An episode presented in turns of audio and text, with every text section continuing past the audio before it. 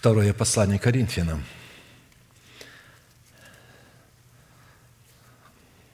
Послал апостол Павел,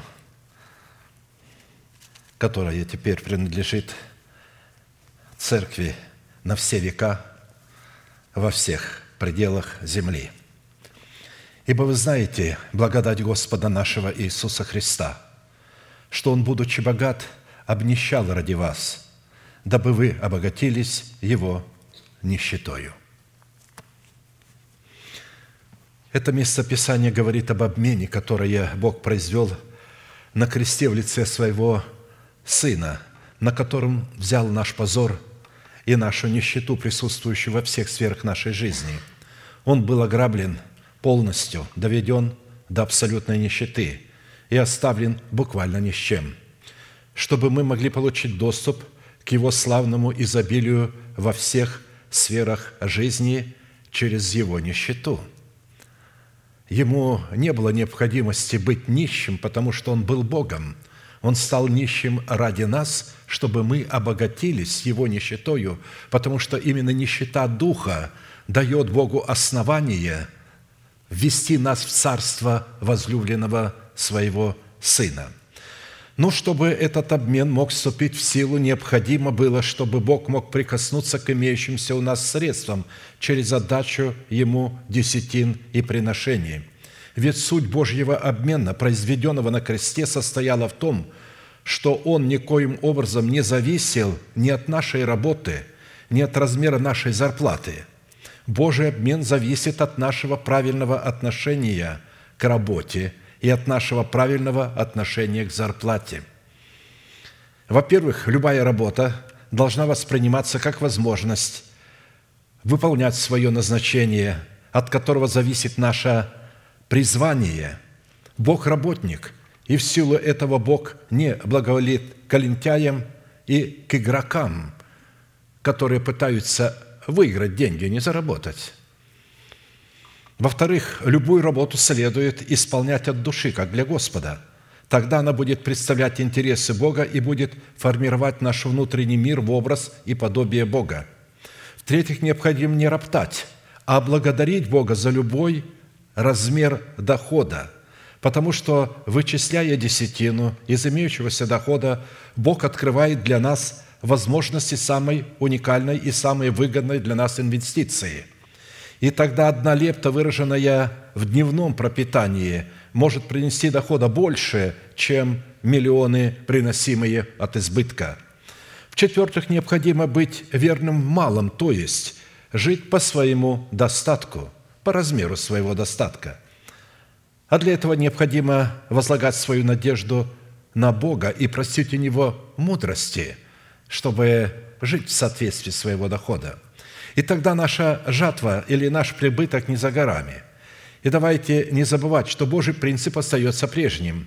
Чем больше мы отдаем в Его распоряжение, тем больше мы в свое время получим. И поэтому в мире существует только одно стабильное и безопасное место, куда бы мы могли инвестировать наши деньги для получения самого уникального прибытка. Это Небесный банк филиалы которого находятся на земле в лице поместных церквей, составляющих единое тело Иисуса Христа, при условии, что в этих церквах существует божественный порядок теократии. Проклятие нищеты никогда не бывает одиноким. Его неизменными компаньонами являются не только голод, но и болезни, разрушенные взаимоотношения, попранное достоинство и поруганная честь. Многие дети Божии остаются под проклятием нищеты и болезни только потому, что в силу своего неверия и непослушания, вместо того, чтобы вносить в церковь, используют все возможные поводы и уловки, чтобы вынести из нее. Таким образом, во-первых, они оказываются ворами, так как приписывают себе то, что принадлежит Богу. Во-вторых, вместо любви к Богу они демонстрируют к Нему свое пренебрежение – в-третьих, удерживая десятины приношения или направляя их по своему усмотрению, они тем самым отказываются признавать над собой власть Бога. И в-четвертых, удерживая десятины приношения, они закрывают для себя вход во дворы Господни. И несмотря на то, что они находятся в собрании, но это внешняя сторона, во дворы Господни, которые находятся в измерении Духа, они никогда не будут допущены. А следовательно, по-настоящему они никогда не смогут встретиться с Богом. Потому что если они в таком состоянии встретиться с Богом, они будут немедленно убиты. И милость Бога, что Он не дает им входить в свои дворы, потому что их руки пустые. Они приходят с пустыми руками, в то время как Бог сказал, «Не являйся пред лицо мое с пустыми руками, но принеси то, чем благословил тебя Бог». Бог весьма богат. Он не нуждается в наших десятинных и приношениях. Десятины приношения Ему нужны лишь только для того, чтобы открыть доступ к Его благодати. Именно это величайшая заповедь, которая демонстрирует любовь к Богу и признание над собой власть, дает возможность Церкви Божией быть у трона и в свое время быть вознесенной к трону. А сейчас мы встанем, пожалуйста, и будем служить Господу десятинами и приношениями, и будем петь песню «Я здесь лишь странник» странствуя в мире, на родину свою я спешу. Когда мы будем жить как странники, обладая вот этим свойством, великим достоинством странника, тогда земные богатства будут ничем по сравнению к Слову Божьему, которое мы приходим слушать, чтобы напитаться им и поместить его в свое сердце. Ибо это такое богатство, которое пребывает вовек – а все тленное богатство скоро будет предано огню. Итак, я здесь лишь странник, странствуя в мире –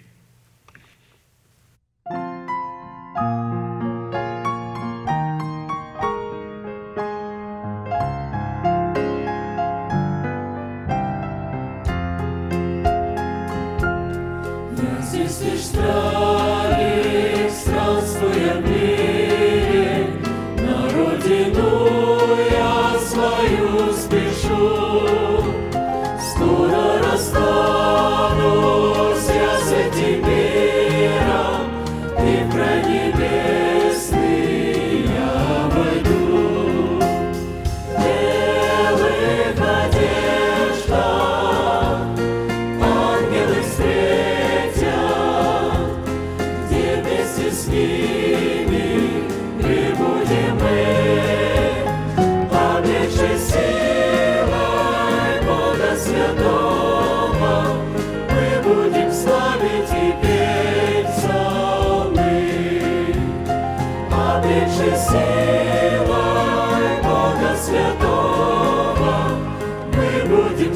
славы Тебе.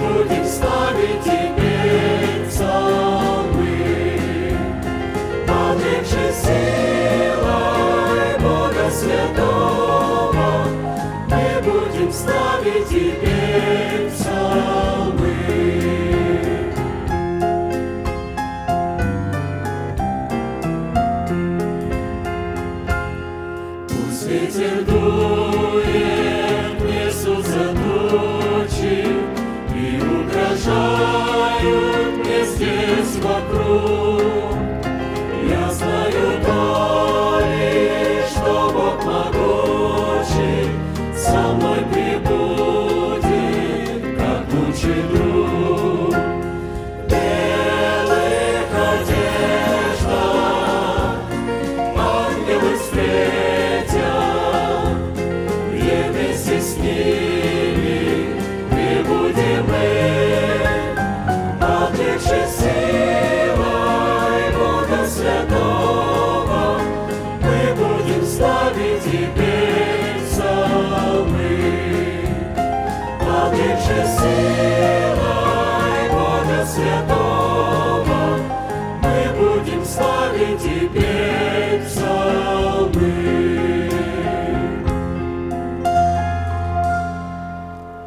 Я с удовольствием напомню, что всякий раз, когда Израиль чтил Бога десятинами или приношениями, то ли в скине Моисеевым, то ли в храме Соломоновом – он обязан был по предписанию Моисея, которое тот получил по откровению от Господа, возлагать свои руки на свои приношения пред Богом и исповедать одно чудное исповедание, которому они были, были верны тысячелетиями.